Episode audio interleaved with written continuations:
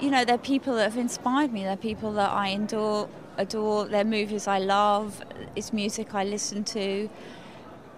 I don't know. I just feel that it's it's just very personal. It's just kind of what what I like, and if uh, if we can collect it in some images and put it out there for people to kind of um, absorb a little bit, then it's a nice message to, to sit with the collection. Uh, I think the, that is exciting about fashion. You look in the past, you look at paintings from whatever century. You can only date them by the clothes. That means fashion is important. En este canal hablamos de la moda como territorio social, político, económico y cultural, en donde la historia se ha desarrollado desde la antigüedad hasta hoy. Todos los días al despertar decides cómo vestirte y por lo tanto, quién serás cada vez. Esta entonces también es tu historia. Oh, okay. I see. You think this has nothing to do with you. Hola, ¿qué tal? Gracias por estar en un episodio más con nosotras. Estoy emocionada porque hoy hablaremos de una diseñadora muy relevante en la industria actual, de esas que podemos decir que cambió la moda. Y me entusiasma hablar de ella porque es una figura que está generando estos cambios hoy y no se trata de diseñadores que ya no están con nosotros como de los que hemos hablado anteriormente. La trayectoria de Phoebe Philo nos recuerda que todavía hay espacio en la moda para crear, para innovar y sobre todo para escribir su historia. ¿Qué hace a un icono de la moda? En nuestra era es una frase difícil de definir claramente. Gracias a Instagram, los diseñadores, modelos e it girls entran y salen de moda a una velocidad vertiginosa y los triunfadores silenciosos con una longevidad profesional a menudo son pasados por alto. Pero si estamos buscando una definición, digamos, funcional, lo más seguro es comenzar con Phoebe Philo. La diseñadora británica, mejor conocida por su paso por las casas francesas Celine y Chloe, crea prendas que hacen del minimalismo un statement más que una estética sobre. El New York Times la llamó la Chanel de su generación, tanto así. The Guardian calificó su estética de, The female gaze o perspectiva femenina como el movimiento sartorial más influyente desde el New Look de Dior en la década de 1960. Estamos hablando de comparación con estas grandes ligas. Para comprender el futuro de Philo, es decir, la marca homónima que lanzó en septiembre del 2023 con el respaldo de LVMH, es esencial comprender su pasado. Philo se crió en Londres, hija de un topógrafo y una artista gráfica, y aunque no era académica, tenía talento para el arte. A un curso básico en la Escuela de Arte de Wimbledon le siguió una licenciatura en moda en Central St. Martins, donde desarrolló su interés por la sastrería. Después de graduarse, fue llevada a París como adjunta de Stella McCartney, cuando ésta se convirtió en directora creativa de Chloe en 1997. El nombramiento fue uno de los más comentados en la moda. Que esta casa parisina, fundada por Jacques Lenoir y Gaby Aguillon en 1952, contratara a dos jóvenes londinenses geniales con acento burlón para tomar las riendas hizo tambalear a la industria. Lo que McCartney hizo fue darle a Chloe una modernidad de chica sexy y conocedora de la calle y devolverla al mapa. Pantalones hipster super ajustados, blusas diáfanas y chaquetas atrevidas pronto se convirtieron en parte del repertorio. Esos primeros shows fueron una explosión de música hip hop y mucho postureo. Philo también vivió esa etapa. Cuando llegó a Chloe, una de las casas de diseño más conservadoras de París, lo con un acento simulado uñas súper largas con diamantes, tacones altos, pantalones militares y un diente de oro. Sin embargo, cuando fue nombrada para el rol principal a los 28 años, las cosas cambiaron. Chloe se volvió menos sobre la cultura callejera y más sobre la feminidad. Philo, la verdadera camaleona, también cambió su imagen volviéndose clásica y modesta. Es difícil exagerar el impacto que tuvieron los cinco años de Philo en Chloe en la moda moderna. Su estética femenina de inspiración boho no solo fue un éxito comercial, aumentó las ventas globales de Chloe en un 60%, sino que también fue un éxito cultural.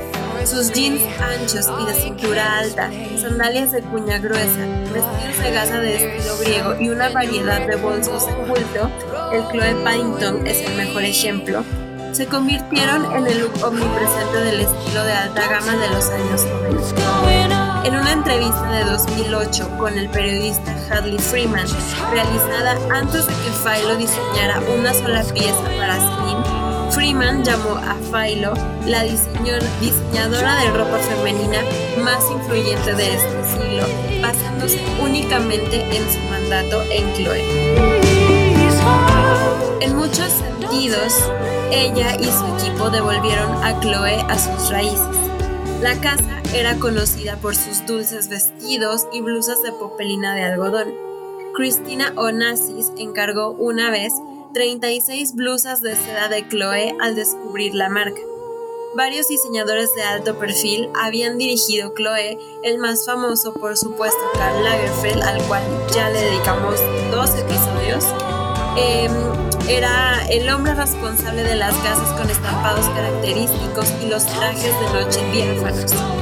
Regresó a mediados de los 90, ya se había ido de la dirección, pero luego en el 95 volvió, pero la marca había desaparecido del radar. La atención se había centrado en una nueva escuela de minimalistas como Helmut Lang y Ante Minimista y en el vanguardista y Lord and Savior Alexander McQueen. El romance de Chloe simplemente no sentaba bien. La casa emprendió entonces un extenso proyecto de investigación de mercado para intentar identificar la cloeness de Chloe. Lo que estaba claro es que los franceses lo sienten realmente. Es algo muy cercano a sus corazones, dijo Philo. También hay un fuerte elemento de nostalgia que surgió desde el momento en que Karl Lagerfeld lo diseñó y también desde el primer perfume. No fue difícil lograr que a la gente le agradara a Chloe, lo cual fue una gran suerte. Intento no intelectualizar lo que hago. De hecho, siempre he sido bastante mal en eso. No soy buena resumiendo lo que es Chloe. Mi forma de trabajar es un proceso orgánico. Algunas cosas que diseñas crees que van a ser geniales y regresan del taller y pienso, diablos, ¿qué es eso? Cada día hay que adaptarse y repensar. Es un trabajo en progreso hasta el show, e incluso entonces nunca estás seguro de cómo van a suceder las cosas. Pero esa es la naturaleza de la bestia.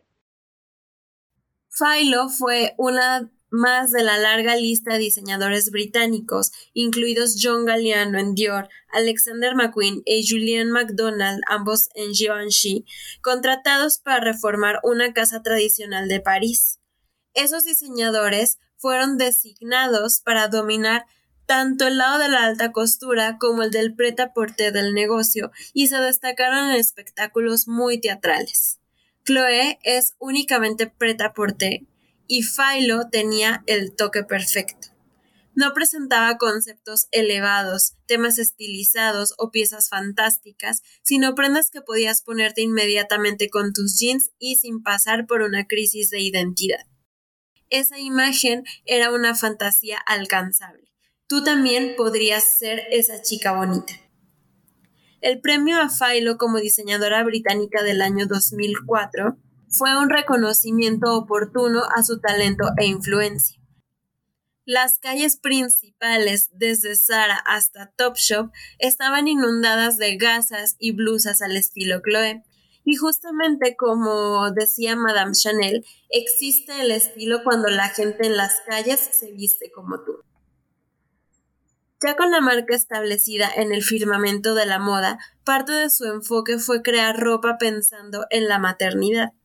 En el maravilloso mundo del ego y el talento que es la moda, sucedió algo muy inusual en la pasarela parisina de Chloé en marzo de 2005. Phoebe Philo, directora creativa de la marca entonces de 31 años, tomó asiento en primera fila para ver el espectáculo y dejó que su equipo clave de cinco diseñadores hiciera la reverencia y recibiera los aplausos. Philo había dado a luz en diciembre de 2004 a su primogénita Maya y estaba de baja por maternidad. Confió a su equipo el diseño de la colección Otoño-Invierno 2005, que estaba repleta de los productos más vendidos de la marca, vestidos con corpiños amplios, chaquetas pequeñas y elegantes y abrigos de inspiración militar.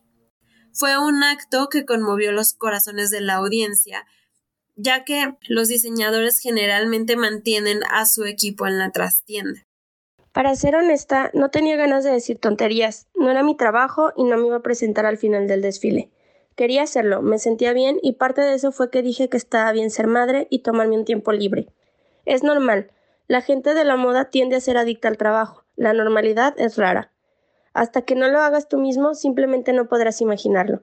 Pero lo difícil es la transición de volver al trabajo y la culpa de cuánto tiempo pasas con tu hijo. Me preocupa no llegar a tiempo para la hora del baño. No soy una persona neurótica en absoluto, pero cada vez que suena el móvil se me da un vuelco en el estómago. Pero todo el mundo dice que eso es normal, solo tengo que ser muy, muy organizada. Fue en Celine, donde asumió el cargo en 2008, donde Philo solidificó su estatus como diosa del amor. En Chloe, Philo diseñó el vestuario de la It Girl de mediados de los años 2000. En Celine, entonces una marca de herencia francesa languideciente, quería crear el uniforme de la mujer trabajadora sofisticada. Su impacto fue inmediato abrazó el minimalismo y comenzó una tendencia predominante de líneas limpias, utilizando siluetas simples para hacer una declaración. También fue pionera en tendencias populares que vieron reinterpretarse gafas de sol circulares, suéteres de cuello alto y camisas blancas. Philo dijo de la primera colección. Solo quiero limpiarla, hacerla poderosa y contemporánea. Las colecciones lujosas y deportivas mostraban faldas de líneas acentuadas con t-shirts de piel, camisas de piqué con vestidos con cordones cruzados y chaquetas militares. Philo, que entonces tenía 38 años y era madre ya de dos niños pequeños, rápidamente estableció un modus operandi estético para la nueva mujer Celine. Sastería de buen gusto, inesperados toques de color, siluetas exageradas y accesorios sencillos, a veces toscos. Sencillos aretes de oro, bolsos de mano de gran tamaño, zapatos feos. El look, definido por Philo como minimalismo contemporáneo entre bastidores en su desfile debut, definió el look de mediados de la década de 2010, influenciando a nuevos diseñadores que hoy están a la cabeza de grandes marcas como Daniel Lee en Burberry, Matthew Blaze en Bottega Veneta y Mary Kate y Ashley Olsen en The Road. Su propuesta se sintió como un limpiador de paleta visual de los elegantes chándales de terciopelo y las botas Ogg que definieron la vestimenta del año 2000 y tocó una fibra sensible en una generación de mujeres trabajadoras que no necesariamente encontraban empoderamiento o atractivo sexual en vestidos ajustados y tacones altos. Su toque característico es evidente en los cortes muy favorecedores de sus pantalones de cintura alta y su diseño de sandalias de cuña, complementados con una paleta de colores neutrales, camel, beige, nude, blanco, negro, teñidos con un toque de sensualidad. Muchas mujeres quisieron desde entonces ser una chica. Y parece que la historia se repite una vez más según vemos a personas mimetizadas por la misma estética minimalista que la impulsó a la fama cuando estaba en Chloe. Su camino estilístico ha sido comparado con el de Hedmund Lang. Para el desfile Otoño-Invierno 2010, de hecho, ella eligió la misma locación en donde Lang había hecho su último desfile, sintiéndose casi como un homenaje. La ejecución artística de Philo, incluidas sus campañas minimalistas fotografiadas por Jürgen Teller, y su elección de elegir a Jean Didion, que entonces tenía 81 años, como el rostro de la campaña Primavera-Verano 2015, estableció a Celine como la marca de la mujer pensante. Sus bolsos, entre ellos el Phantom, el Trapeze y el Trío, se convirtieron en favoritos de culto, mientras que su base de seguidores autoidentificados como filófitos abarcaba desde editores de moda difíciles de complacer hasta la aún emergente familia Kardashian. Ella siempre tuvo esos momentos claves de la moda, pero sus diseños son increíblemente atemporales. Dice Fiona Stewart, fundadora de la tienda vintage Relic en el oeste de Londres. Siempre están confeccionados con las telas más hermosas y siempre cortan muy bien. Son muy femeninas, pero también tienen un toque marimacho. Es una especie de masculinidad femenina. El otro día releí una cita fantástica de Phoebe. Después de mi descanso, me pareció mejor trabajar en unidad de vestuario que en demasiadas tendencias. Trabajé duro para crear cosas que resistieran el paso del tiempo. Así es como siempre se sintió la ropa, como parte de un guardarropa atemporal, en lugar de parte de una tendencia.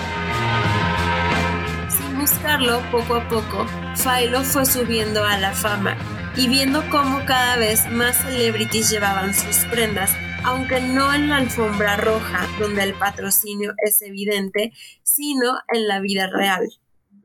Pero no fue solo la ropa lo que convirtió a Philo en un ícono. Su compromiso con la sustentabilidad y las prácticas éticas de confección de ropa también inspiraron a otros en la industria. En lugar de seguir dependiendo de la producción en masa a través de grandes empresas, Philo puso en marcha talleres locales que creaban piezas con detalles intrincados, como chalecos de seda tejidos a mano y abrigos confeccionados por mujeres francesas que habían estado haciendo un trabajo similar durante décadas. Cuando en 2018 Philo anunció que dejaría Celine después de una década al mando, los amantes de la moda entraron en un prolongado estado de luto. En París, un grupo de clientes habituales de primera fila adinerados, incluidos Jassim Sewell, Gaia Rebosi y Giorgia Tordini, se reunieron en la Plaza Dauphin vestidos con sus mejores prendas Philo para llorar el fin de una era. Las especulaciones sobre a dónde podría ir Philo a continuación eran rampantes. Algunos sugirieron Chanel, otros Alaya, otros Bottega Veneta. Este último fue un puesto que Daniel Lee ocupó magistralmente hasta 2021. Pero de acuerdo con la mujer que alguna vez declaró que lo más chic es no aparecer en Google, Philo simplemente desapareció. Su sucesor, Hedis Liman, otro dios, llegó pronto revisando toda la estética Philo Celine y además abriendo la línea masculina. Las últimas temporadas del mandato de Philo se volvieron inmediatamente icónicas y el precio de reventa de las piezas de archivo de Philo se disparó. Hubo una sensación palpable de un final en los meses y años que siguieron a la partida de Philo. Su peso en la moda se vio reflejado en todas partes. Junto con el mandato obscenamente exitoso de Lee en Bottega Veneta, estuvo el éxito meteórico de Peter Dow y Ro Huang, ambos exdiseñadores del taller de Celine de Philo.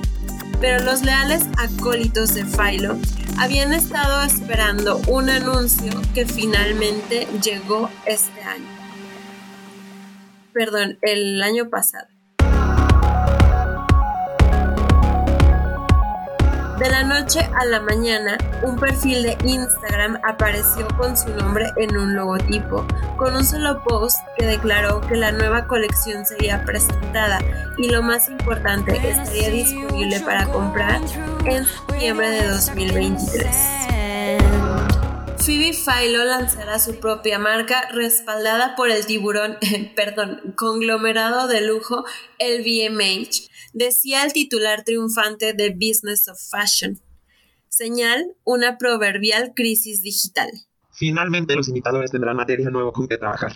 Bromeó un usuario de Twitter. Necesito hacerme muy rica antes de que Phoebe Philo lance su marca. La noticia de que Phoebe Philo lance una marca directa al consumidor es otro ejemplo de cómo los diseñadores optan por participar dentro de los parámetros establecidos de la industria en sus propios términos.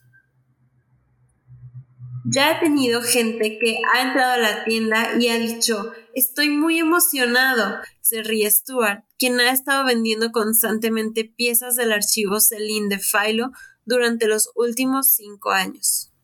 Definitivamente hay un interés renovado desde que se hizo el anuncio, pero no creo que la gente haya dejado de amar y comprar su ropa. Stuart, cuya base de fans incluye a Kate Moss y cuya tienda es frecuentada por los directores creativos más estimados del mundo, entre ellos Philo, dice que la clave del atractivo de Philo reside en su propiocepción o la forma en que te sientes mientras te mueves por el mundo llevando sus piezas hay una sensación de comodidad en la ropa y los accesorios que tiene un impacto notable en cómo te sientes y actúas, dice.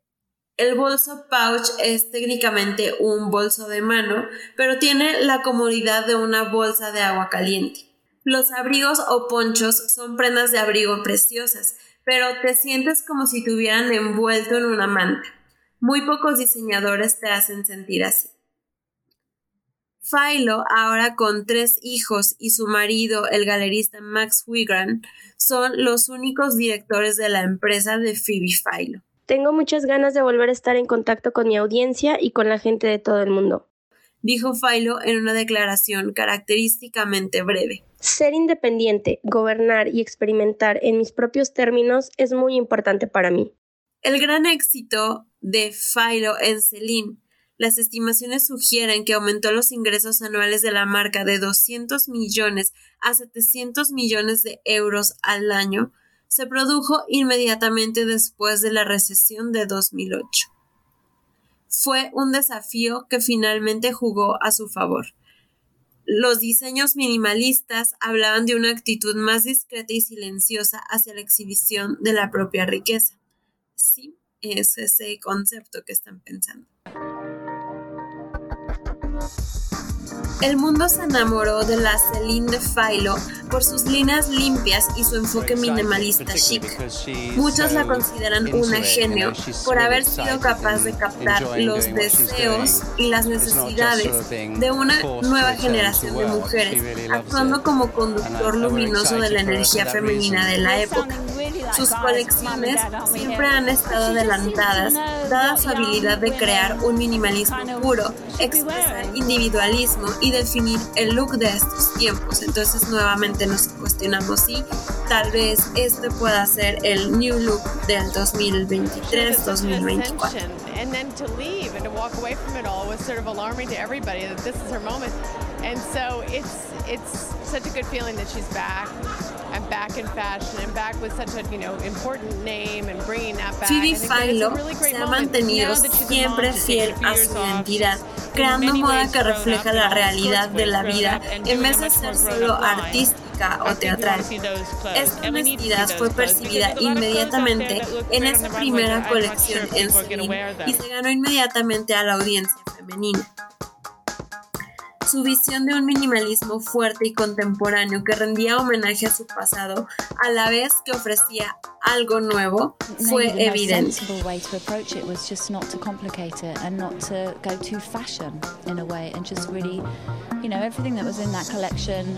came from my uh, my gut. Philo ha sido una de las diseñadoras más aplaudidas de los últimos años, no solo porque marca tendencias con piezas como su icónico arte único, sino también porque los detalles más pequeños de sus colecciones son también los más A través de sus colecciones, principalmente en Celine, siguió explorando su propio espectro creativo, jugando con la deconstrucción y pompones para la colección otoño-invierno 15 y popularizando el vestido de Prince Floreal antes de que lo hiciera Demna en Vetements. La colección 2016 estuvo marcada por un vestido sencillo de lino con mangas abullonadas, cintura ajustada y falda amplia hasta debajo de las rodillas. Todavía podemos ver muchas copias y reinterpretaciones de este vestido. en muchas marcas de fast fashion. Por más de una década, Celine fue la elección para las mujeres modernas que buscaban prendas que no solo se veían bien, sino sino que también las empoderaban y las hacían sentir seguras de sí mismas. Los vestidos minimalistas y de, líneas limpias de Philo son looks atemporales que les permiten a las mujeres vestirse para ellas mismas, más que para impresionar a otros. Ella fue una de las que ayudó a definir el look femenino de nuestra era. Su impacto cultural se puede percibir a través de la ropa femenina en una escala global a través de una tendencia que fue abrazada por muchas mujeres fashion conscious a nivel global. Es casi imposible encontrar un closet en donde no haya alguna prenda inspirada en el trabajo de Philo. Sus colecciones capturan la sencillez y los contrastes de la feminidad actual con una sastrería de hombros marcados y cinturas ajustadas, una silueta que es a la vez dominante y sensual. El mejor ejemplo de esto es un vestido de cuero que sacó para su marca, que es tan villano como seductor, gracias al corte pronunciado en la espalda, que revela una zona erógena alternativa. Casi un guiño a la mirada masculina. Por supuesto, uno de los factores que definen los diseños de Philo es que ella es una mujer que diseña para mujeres. El poder de Philo radica precisamente en esta mirada femenina, este female gaze. Su marca aspiracional de minimalismo se basó tanto en prendas clásicas de vestuario de todos los días como en prendas de punto con cuello tipo polo y zapatillas elegantes y en líneas sensuales. Es una comprensión de la feminidad que continúa pasando a un segundo plano en una industria que está definida, perdón, que está destinada a atender a las mujeres. El nombramiento de Sean McGear como reemplazo de Sarah Burton en Alexander McQueen provocó precisamente mucha indignación por la falta de perspectivas femeninas en la industria. Ahora, con esta nueva marca en el mapa, Esperamos ver cómo Philo continuará dando a la cultura de la moda mientras inspira a una generación de diseñadores que han llevado adelante su espíritu de elegancia y simplicidad atemporales. Claro que Phoebe no es de ninguna manera la inventora y ciertamente no es la única que está haciendo minimalismo actualmente. Antes de ella estuvieron Donna Karan, Calvin Klein, Jill Sander y Ralph Simmons en Jill Sander, e incluso antes Armani, Halston, Narciso Rodríguez, Jean-Paul Gaultier de finales de los 90 y principios de los 2000, pero eso no quiere decir que ella no sea influyente en otros diseñadores eh, y contemporáneos de su generación. Joji, Annemiel Muster, Heider Ackerman y muchos más han creado minimalismo de manera brillante. Claro que Philo no inventó el minimalismo, pero sí lo hizo codiciable y podríamos decir que hasta divertido. Hussein Shalayan también. Aquí lo que quiero enfatizar es que el minimalismo como movimiento o concepto artístico se remonta a principios y mediados del siglo XX. Lo relevante es la forma en que aplicas sus principios a tu propio trabajo y no quién lo hizo primero. De esta forma podemos decir que como diseñadores no tenemos que eh, sentirnos limitados porque no estamos inventando un movimiento nuevo o estar buscando qué movimiento esté en tendencia para subirnos a ese tren. Siempre podemos tomar lo que ya existe y eh, darle un nuevo enfoque, darle un nuevo uso.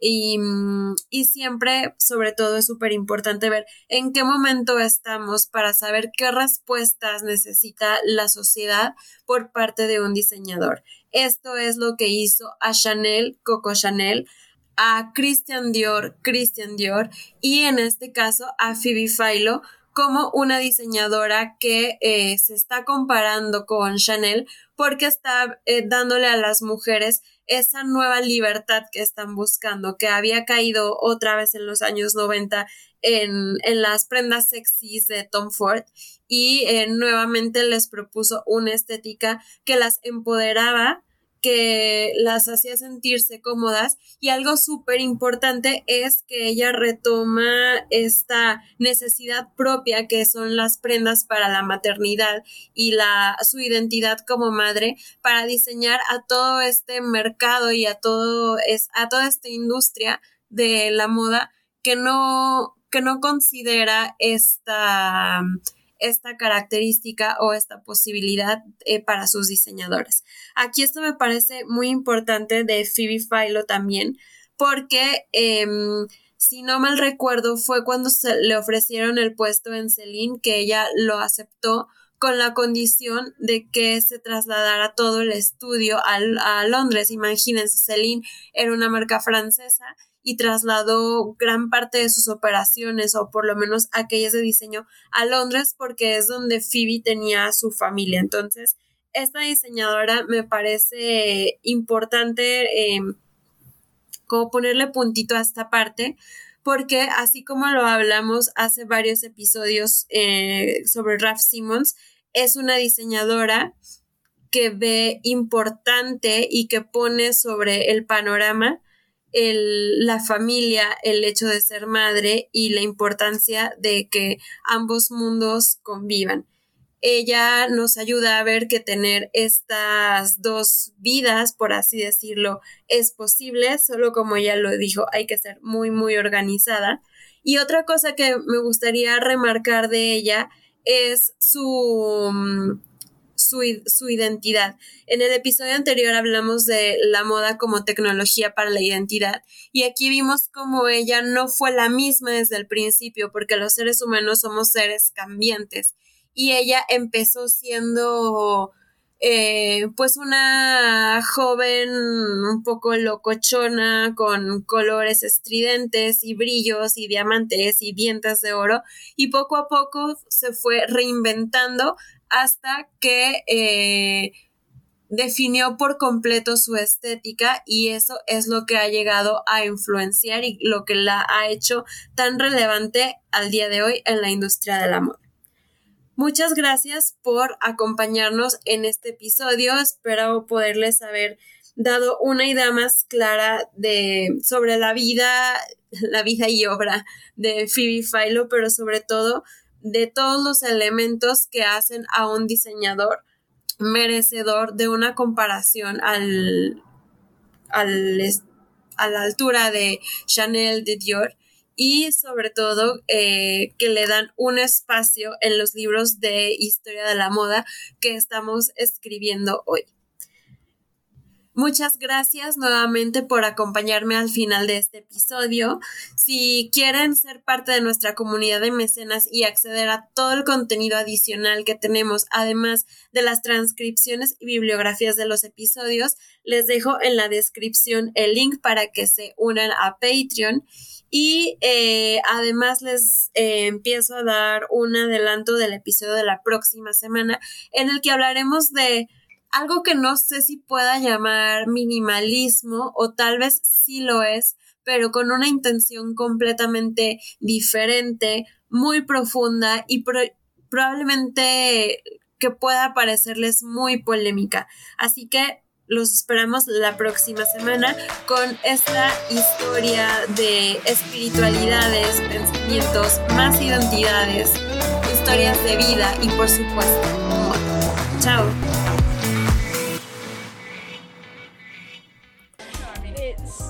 You know exactly. It's it's it's funny to be back. It's it's it's the same people. It's actually quite surreal how um how that is. But oh, I mean, you know, it's great. But it's it's it's not been a revolution. It's just a continuation of I guess where it was four years ago.